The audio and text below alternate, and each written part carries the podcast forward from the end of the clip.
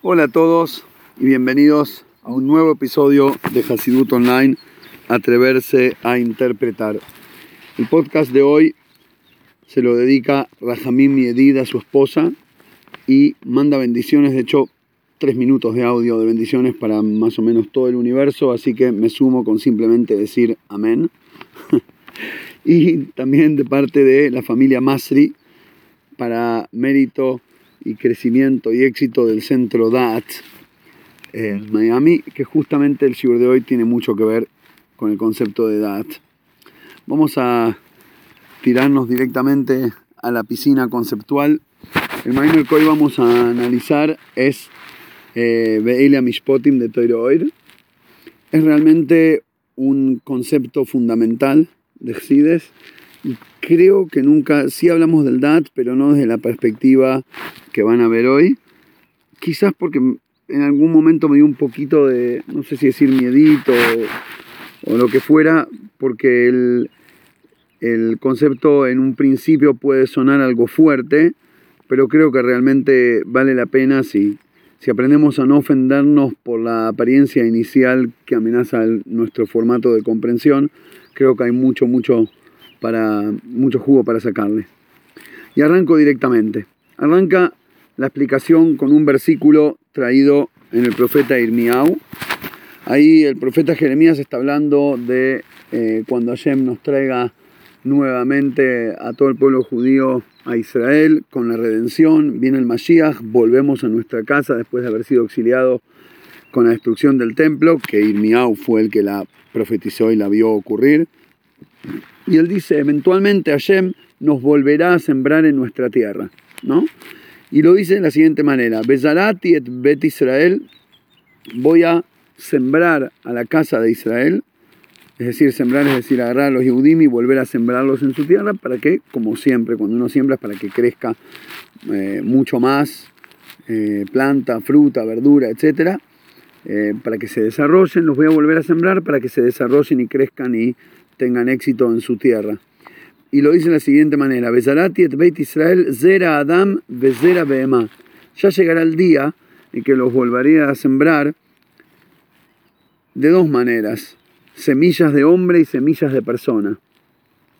Eh, perdón, de hombre, persona y de animal. Semillas de persona y semillas de animal. ¿Qué significa? Bueno, hay diferentes interpretaciones.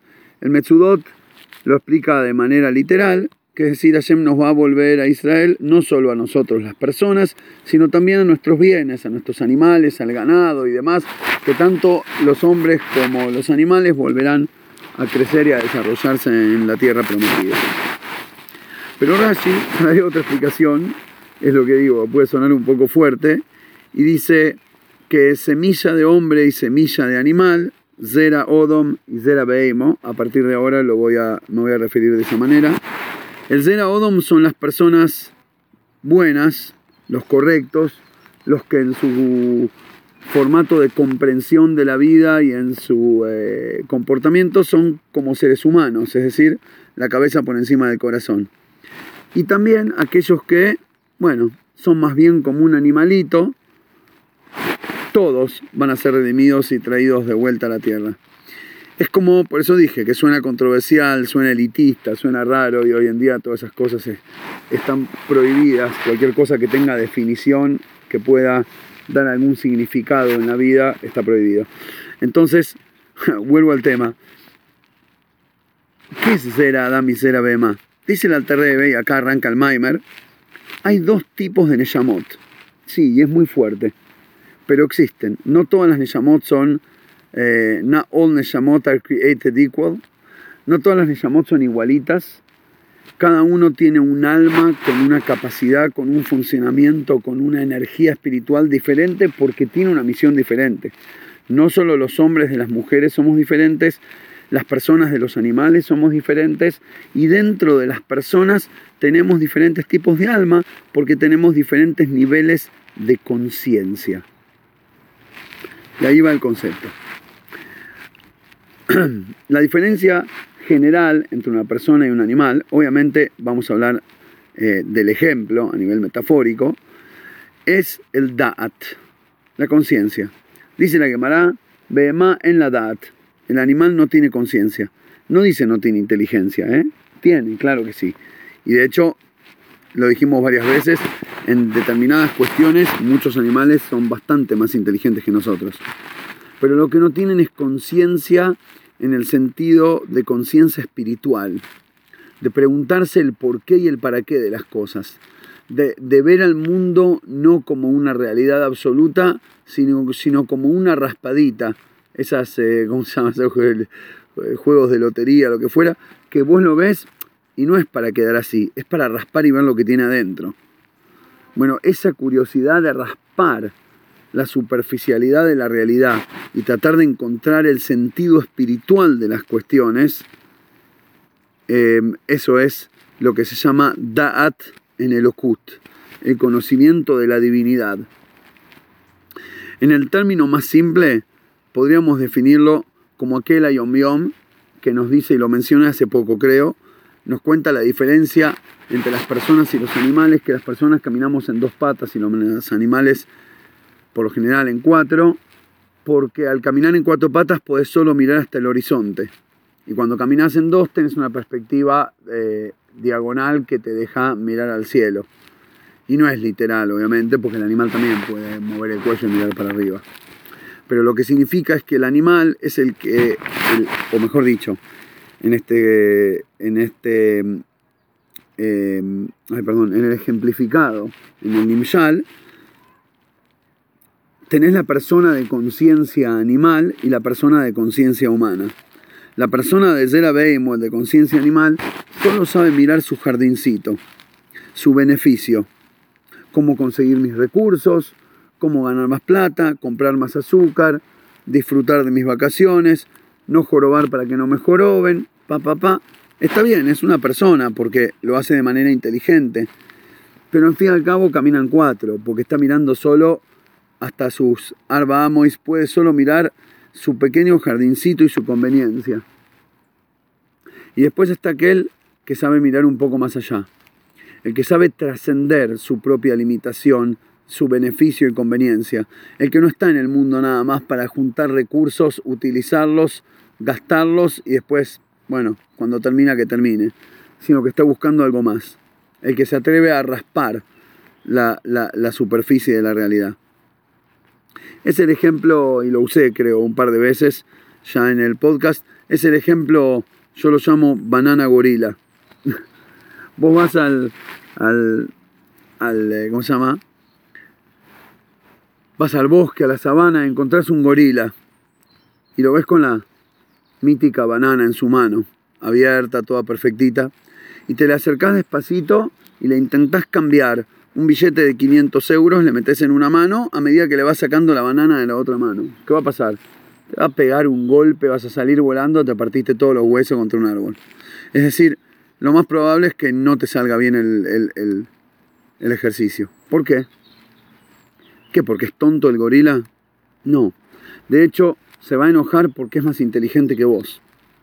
Porque la verdad es que si se come la banana obtiene una hora de vida y si se come el billete obtiene un dolor de panza.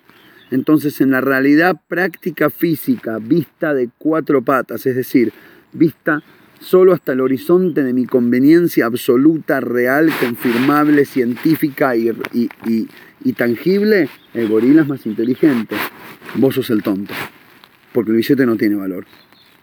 Lo que pasa es que el gorila no puede ver el valor, entre comillas, digo acá, espiritual del billete. ¿A qué me refiero espiritual? A que no es real ni tangible, no es físico, perdón, pero sí es real.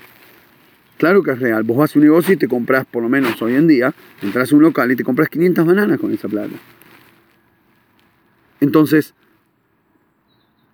lo que él no pudo ver fue el sentido interno, la espiritualidad, la intelectualidad, el valor atribuido por el da'at humano a ese billete.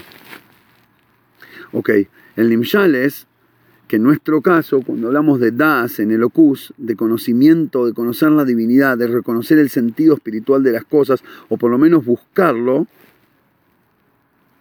es la diferencia entre una Neyamá, que es un alma de semilla animal, o un alma de semilla humana. Está la gente que solo sabe enfocarse en el acá y el ahora y no sabe buscar un poco más, o no quiere, o no le conviene, o lo que fuera. Y esa persona está actuando con conciencia animal. Ahora bien, cuando hablamos de la conciencia humana, que sí hay edad, que sí hay el que sí buscamos el sentido, que sí eh, ahondamos en las cuestiones, hay dos estilos de conciencia. Está la conciencia personal y la global. Acá me refiero con esto. La conciencia personal es básicamente el dat que tenés en tu propia alma sobre tu propia alma.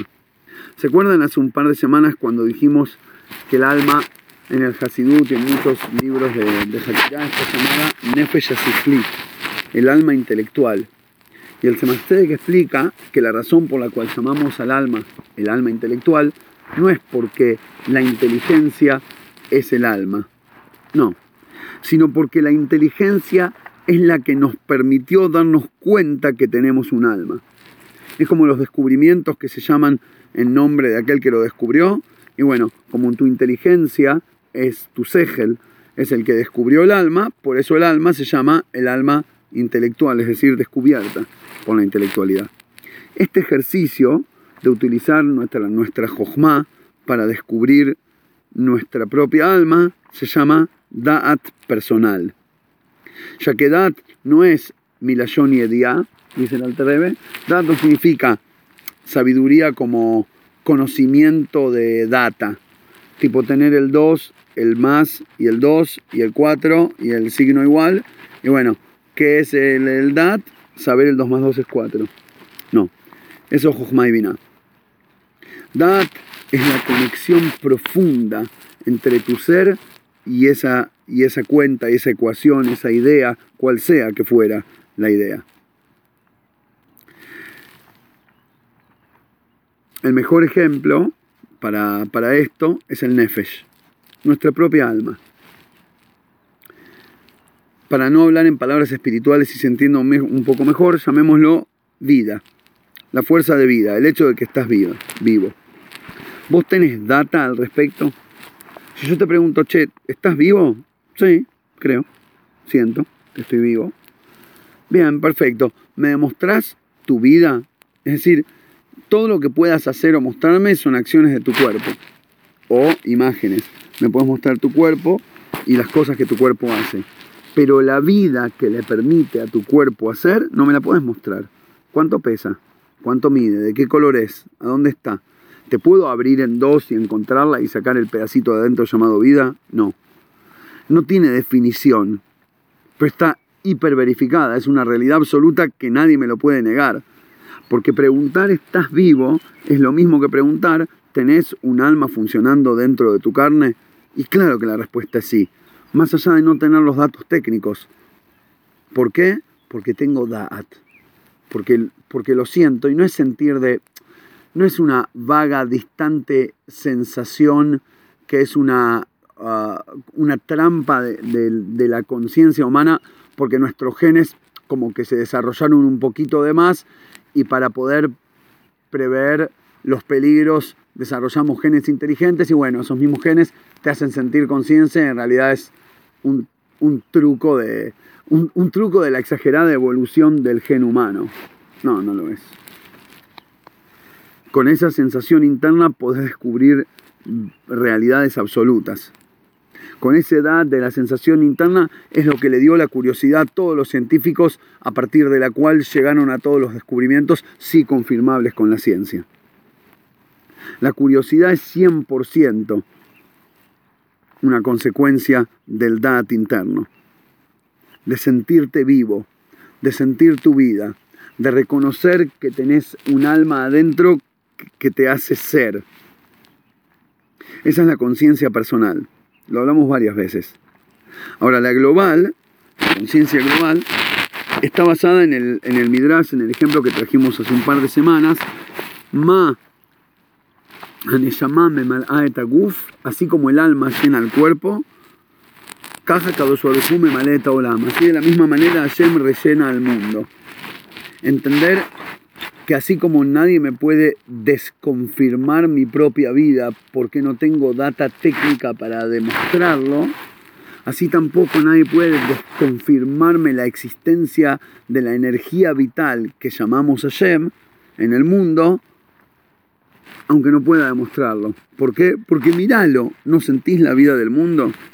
La conciencia global es básicamente sentir el pulso sentir el pulso de vida del alma divina en el cuerpo de la realidad. Tipo, de la misma manera como yo me siento vivo y nadie me lo puede negar, de la misma manera el mundo está vivo. ¿No lo ves? Ahí están los pajaritos cantando, la lluvia cayendo, la vieja levantándose. Y todo eso es la vida, la, energía de vida de Hashem adentro de las venas de la realidad que vemos con los ojos. Y a pesar de que lo único que vemos es la realidad y la consecuencia, así como en nuestro cuerpo vemos este cerebro pensando o esta boca hablando o estos brazos moviéndose, solo vemos las consecuencias superficiales, pero eso obviamente nos da el descubrimiento y la sabiduría con el DAT, que es el tercer ojo del cerebro, para poder ver la esencia que está por detrás de las cosas. Bueno, lo mismo es con el mundo. Por eso tenemos todas esas historias de los tzadikim que, que cuando le preguntaban dónde está Shem, ponían cara de, ridículo y con sonrisa decían, pero ¿cómo? ¿Dónde? En todos lados. O cuando, no sé, el Chemastede que era chiquito, creo que era con él. Algunos dicen que fue con el Rebe de Kotsk, que eran contemporáneos, puede ser con los dos. Que apareció un Maskil, uno de los eh, intelectuales cuestionadores de, del, del, judaísmo, y le dijo, muchachito, escuché que sos muy inteligente, era un niño. Y le dice, ¿ves esta? Le mostró como un, no sé, una Victorinox, un, no sé si había Victorinox en el 1700, pero algún estilo de cuchillo interesante para trabajar con madera y no sé qué, que le gustaba. Y le dice, ¿te gusta? Te lo regalo, si me decís dónde está Dios. Y él lo mira con sonrisita y le dice, yo te regalo dos a vos y me decís a dónde no está. Aparte de ser gracioso o picarón el maíz, ¿cuál es la diferencia? ¿Por qué, si estás tan seguro que está, no le podés demostrar a dónde está? En vez de hacerte el macho y decirte regalo dos y me decís a dónde no, decile a dónde sí. Bueno, porque la respuesta de dónde sí es básicamente confirmar que no hay a dónde no. Porque no hay respuesta técnica y detallada. Porque no estamos en la dimensión de la Jojma y de la Vina. No estoy hablando de algo que funciona en la dimensión de data. Estoy hablando de algo que funciona en la dimensión de conciencia.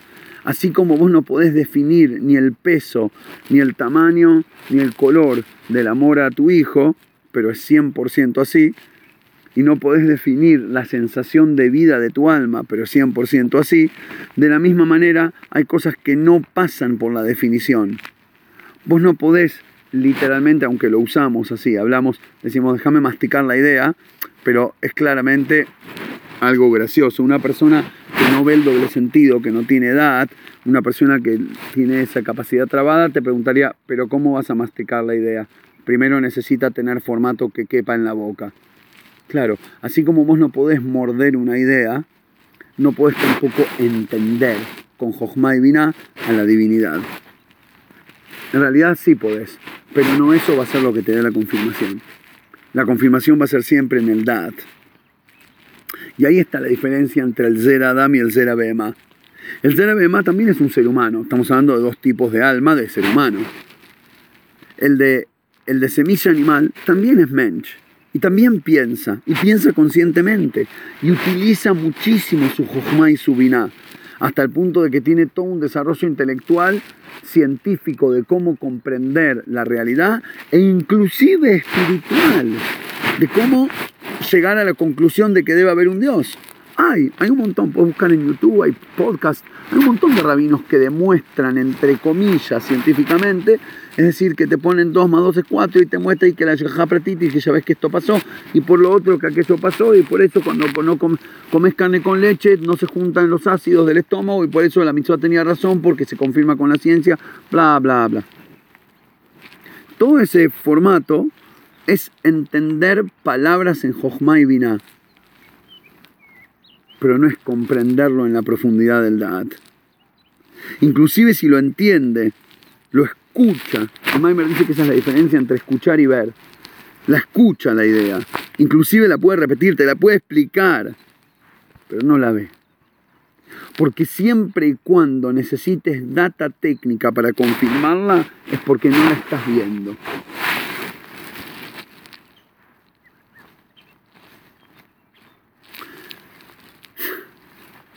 Yo me acuerdo de chiquito, cuando mirábamos alguna, no sé, alguna, algún dibujito, alguna película en inglés, y yo no sabía hablar inglés de chiquito, y, vos veías al, veías al, actor principal diciéndole al perro, anda a buscar, go fetch, le tiraba un palo y el perro iba.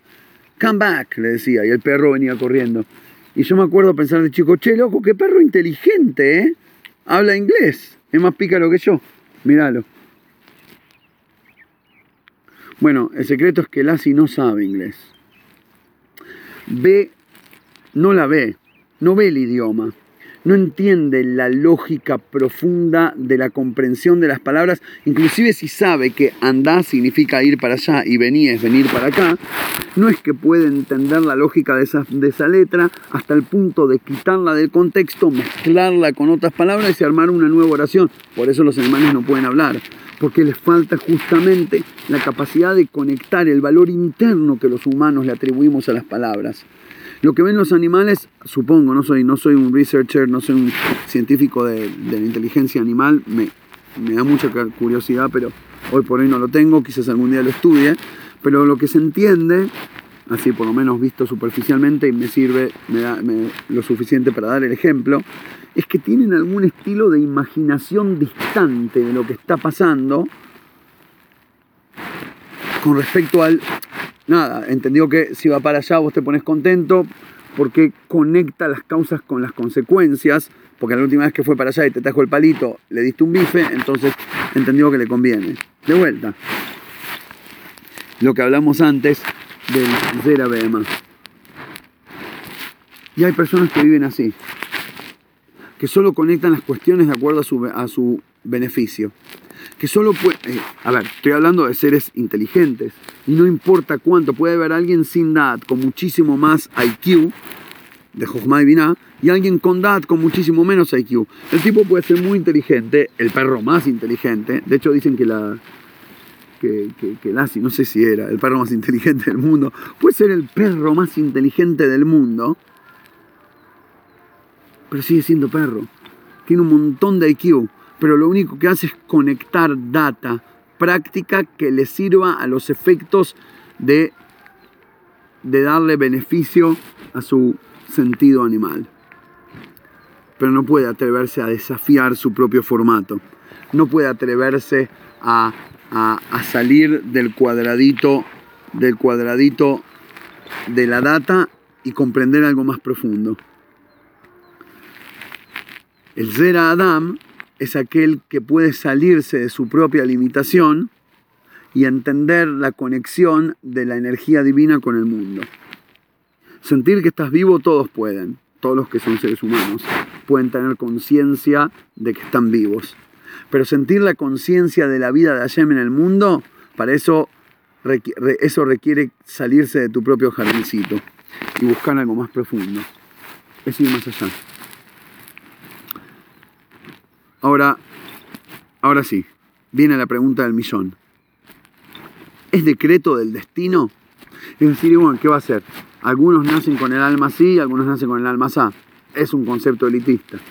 El que tiene conciencia la tiene, el que tiene visión espiritual la tiene, y el que se queda trabado en el 2 más 2 se va a quedar siempre trabado en el 2 más 2 de la conveniencia mía. Bueno, la respuesta es que no. Y justamente para eso está el concepto del Maimer. Y ahora le hablo directamente a todos aquellos que saben estudiar CIDES y que lo han estudiado y lo han leído en el Maimer. Presten atención cómo es tan increíble, es realmente increíble. Me, me, me la tapa de los sesos ver que tanta gente lee este texto y disfruta de hacer el error de definirlo como una selección natural espiritual, insuperable quizás porque justamente le quita la responsabilidad de hacerse cargo. Y bueno, es así. Las Neshomes más altas, Neshomes Achilu, son los Tadikim que tienen Sera Odom y las Neshomes más bajas son Sera Beimo. Es como si fuera que disfrutan la ceguera. porque te quita la responsabilidad de hacerte cargo de buscar el sentido de la vida, de cuestionarte, de no conformarte solo con lo que te tienta. Es increíble, pero seguís leyendo el Maimer y lo dice bien claro, que justamente esa es la función del Moshe Rabbeinu. Y por eso, y ahí lo conecta con el primer pasuk de la parasha de esta semana, Vele a le dice a a Moisés, y estas son las leyes que pondrás delante de ellos. Estamos en la parasha que viene justo después de la entrega de la Torah. Ya hubieron los diez mandamientos, que es la base central. Y Hashem le dice a Moisés, ok, te pidieron que sigas vos con los detalles. Alright, aquí están todos los detalles. Transmitiles. Y de hecho en la parasha tenemos un montón, un montón de mitzvot entre la persona y, el prójimo, entre la persona y Hashem. Un montón de mitzvot. Estas son las leyes que pondrás delante de ellos. Explica la en el Maimer este versículo de la siguiente manera. La palabra mishpatim, leyes, se traduce por el Targum, ¿no? Acá en Otto Pasuk, eh, donde dice que mishpat arishon, que hilgeta kadmaita. La palabra mishpat, ley, se traduce hilgeta, que vendría a ser lo que hoy en día llamamos la alhaja, que es el código de ley judío. Dice el Alter ¿por qué a la alhaja se la llama alhaja?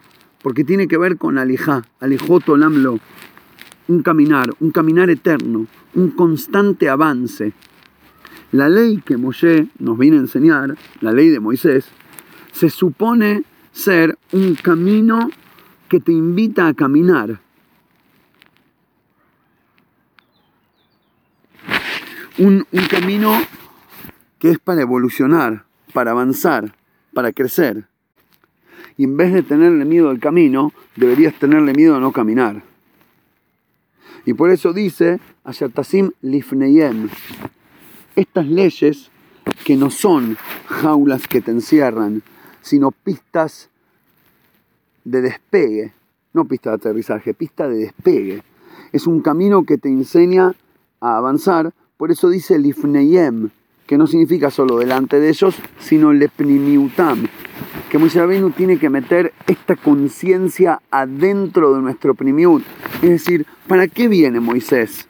y en realidad se refiere al Moshe de cada generación, el Rebe, el rabino de tu comunidad. ¿Para qué están los líderes espirituales? ¿Para enseñarte data?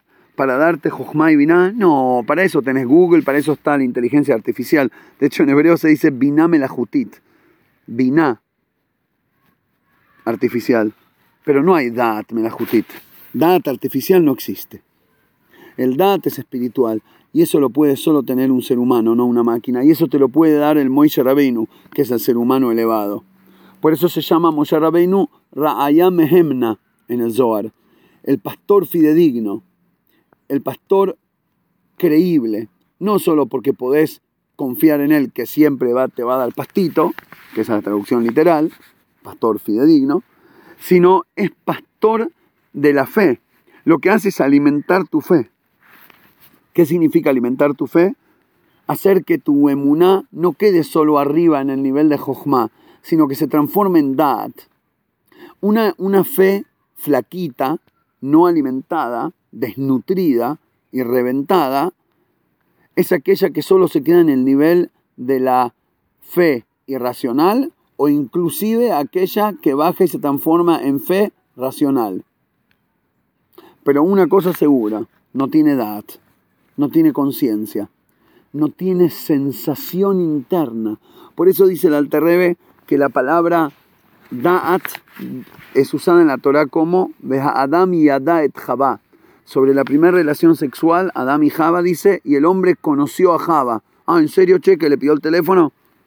No, conocer es conectarse de la manera más profunda que hay es cuando dos personas se transforman en una. Lo dice ahí mismo en Bereshit, Beayule Basar Ejad. Dejar de ser yo y vos dejás de ser vos y ambos nos transformamos en una sola carne. Casarse. Ahora, cuando te casás con la idea, cuando te casás con la fe, cuando te casás con la comprensión, eso se llama tener conciencia. Cuando la idea y vos se transformaron en una sola cosa, y no cuando sos un repetidor profesional de letras y palabras. Hay una historia que los Hasidim solían contar para explicar esto del Das, que sí, también la conté, que en algún momento en, los tétels, en los pueblos muy pobres, no, no solían tener una escuela y cosas. Y la mayoría de la gente, los Yehudim eran muy ignorantes, no podían estudiar y demás. Pero traían un muchacho de alguna yeshiva que venga un día por mes y les enseñe más o menos, ¿viste? Los agarraba a todos y les enseñaba cómo decir una braja, lo más mínimo, cómo ponerse los tefilín, lo más básico, en Shabbat no prendan fuego, tipo cosas muy básicas y la gente más o menos aprendía.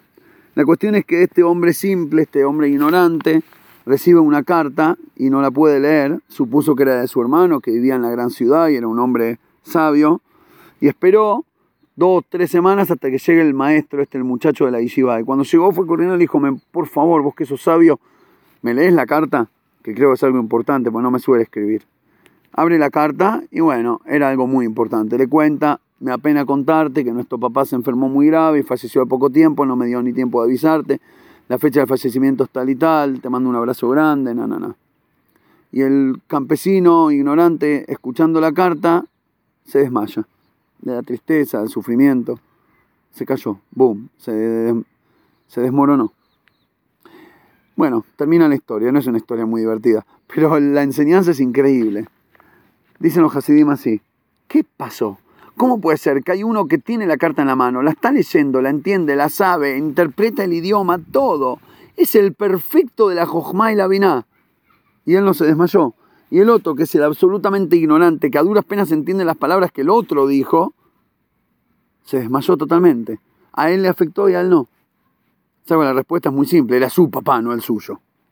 Él estaba casado con la idea, él no. ¿Saben cuál es el problema que tenemos? Estamos llenos de sabios que no están casados con la verdad de la sabiduría, que no están comprometidos con la conciencia, que lo único que hacen es repetir palabras para obtener y, estudian de memoria miles de palabras para obtener posición social y autoridad y control sobre otros, porque claro, los otros pobres no saben las palabras y ellos sí.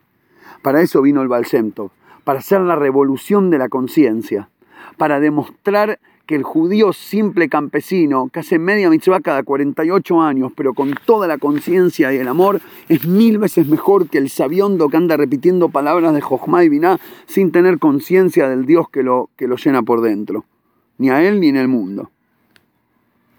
Y por eso, dudes si decirlo, pero lo voy a decir, trae el Maimer una interpretación cabalística fulminante sobre un versículo. No viene al caso el contexto de la historia, lo traigo simplemente para la historia famosa del rey Salomón, cuando le vinieron dos mujeres a decir que el bebé es mi hijo, y él dijo, bueno, lo partimos lo de medio a cada una, y la que dijo no, no, una dijo sí, la otra dijo no, bueno, es tu hijo, no es tu hijo.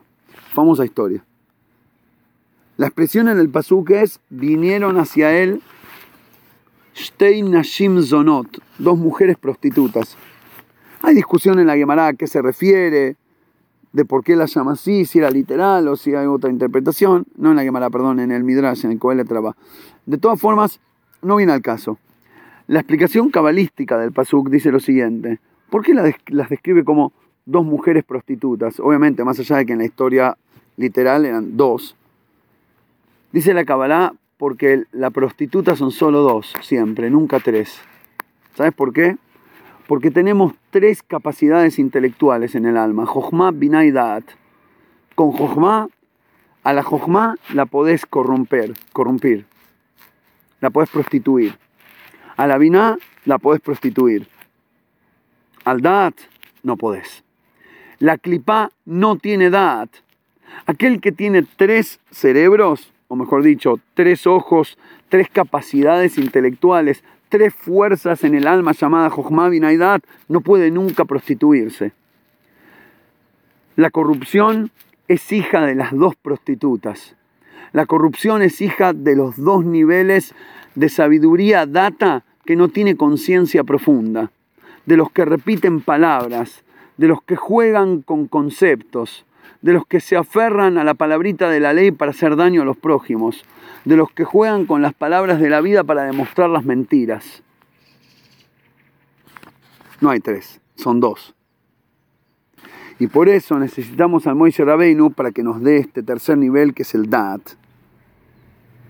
Y así explica el Alterrebe lo que dice la Gemara, Meikara Ka'avid Inish Adaita de Nafshei Ka'avid. Eh, en un principio, dice la Gemara en arameo, lo traduzco directo. Desde un principio, cuando uno arranca a servir a Shem, lo que hace, lo hace a Daite de Navshei, para su propia, digamos, teniendo en mente a sí mismo. Lo hace para su propia conveniencia. La traducción literal ahí de lo que dicen los sabios es que cuando uno arranca a servir a Shem, le va a buscar algún beneficio, lo va a hacer porque te da bendición, porque te mejora la dinámica de la familia, porque te promete más en este mundo y en el venidero. Lo haces por tu conveniencia, pero después, eventualmente, te terminas enganchando con la verdad de la cuestión y lo terminas haciendo, haciendo por Hashem y no solo por tu conveniencia. Viene al Terrebe y explica el primer nivel. ¿Qué significa? Por tu conveniencia no es una cuestión egoísta y tan básica, no puede ser. ¿Qué significa Adaito de Navshei? Adaito de Navshei. Lo primero que tenés que hacer, me y cara, lo primero que tenés que hacer cuando empezás a servir a Shem es llenar tu alma de dat. Leamshich bejinas adas benavshoi. Adaito de. Tenés que meter el dat en tu alma. ¿Y cómo se siente eso? Y como ve Adam y Adait Java Dice el Alterrebe, por eso tenemos la historia en la Gemara que nos cuenta que Rab Sheshet, uno de los sabios, cuando estudiaba Torah decía, ¡Ja! Nafshi, disfrútalo, alma mía. Para vos leo estos versículos, para vos leo estas Mishnayot. Loch Keroi, Loch Tanoi. Para, ¿no es un poco egoísta eso? ¿No es lo contrario a Bítula, Cabolazoel? No suena correcto, de acuerdo al a lo que entendemos como ortodoxia moderna. ¿No habría que hacerlo Leshem Shamaim? Claro. Pero eso es el segundo paso después de que tenés Da'at. Primero tenés que hacer que la Torah se sienta disfrutable. Primero tenés que lograr tener Da'at. En el momento del Da'at conectaste. Cuando conectás, sentís el placer. Por eso la expresión para la, para la relación íntima es el Da'at.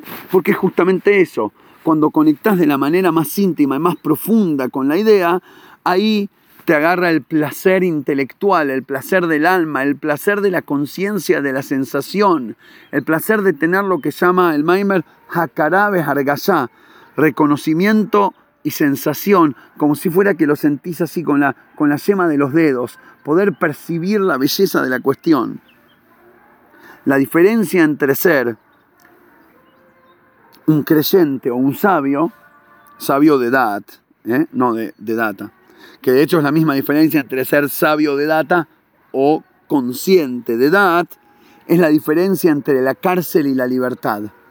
Por eso Moishe Rabbeinu, que es quien proyecta el Da'at, que nos permite caminar y avanzar, ¿qué es esta? ¿Se acuerda? Hablamos de la alajá. La alajá como caminar. ¿De dónde a dónde es el camino, che?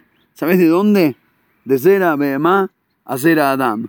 Es verdad, no todas las Neshomes nacen diferentes, iguales.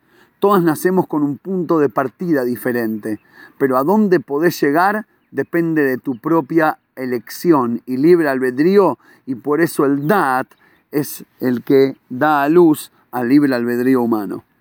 La Vejirá Hofshit es hija del Dat. Si no tenés Dat, no podés elegir. Porque elegir no es seguir siendo perro y elegir entre la salchicha o el bife. Elegir es elegir dejar de ser perro para pasar a ser humano. Es avanzar desde la creencia ciega o desde la sabiduría de la data a la conciencia de la profundidad. A casarse con compromiso y placer con aquello que estás comprendiendo en tu jojma y en tu biná. Y por eso Moisés Rabbeinu, el que nos da el Dat, el que nos permite la movilidad desde la pobreza y el galut de ser animal a la riqueza y la geulá de ser humano, es llamado Goel Rishon Hu Goel Ajarón. Dicen los sabios, el primer redentor será el último redentor.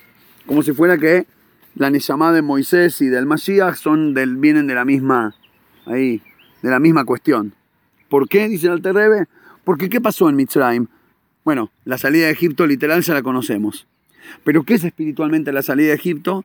Sacar al Yehudí del nivel de fe ciega, porque dice, vaya amen ha'am. Los Yehudim creían en Hashem cuando estaban en Egipto. Claro, crees, crees, pero seguís siendo un, esclavo de la corrupción y de la porquería. ¿Sabés cuál es la redención? Dejar de creer y empezar a saber. No saber de vuelta, saber con conciencia de Da'at.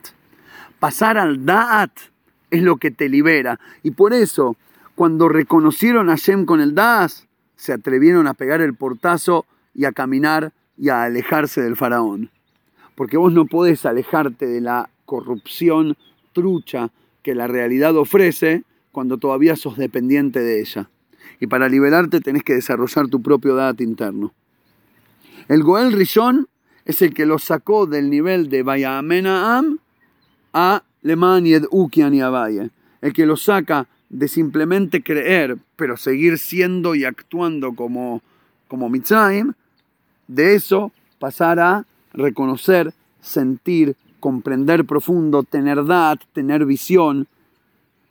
Y esa es la libertad de Mitzrayim. Y el Goel Ajarón, ¿qué dice sobre el Mashiach? Que el Mashiach va a venir para qué? Para lograr que de Hashem, Kamaim Se va a llenar la tierra de conocimiento Hashem como las aguas cubren el mar. No de fe, no de sabiduría y no de biná. Porque de Jochma y biná prostituida ya tuvimos demasiado.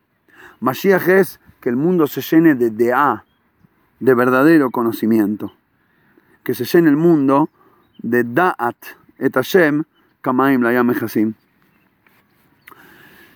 Hay muchísimo más para explicar y mucho más para profundizar en el concepto, pero como siempre, estos podcasts son simplemente un disparador, un cosquilleo a la conciencia del alma para que después se dispare la búsqueda personal de cada uno en brindarnos el coraje para elegir ser humanos. Y que la Torá, la alajá, la sabiduría, la jojmá y la biná y la ciencia o la religión, todo lo que conocemos como la sabiduría humana, deje de ser para nosotros una estructura hermética que te limita y que te solamente te da herramientas legales para poder jorobar al prójimo, sino que en vez de eso se transforme en nuestra verdadera pista de despegue en el trampolín que te dispara hacia la libertad de la toma de conciencia. Gracias a todos por estar semana a semana. Shabbat Shalom. Y nos encontramos, si Dios quiere, la semana que viene.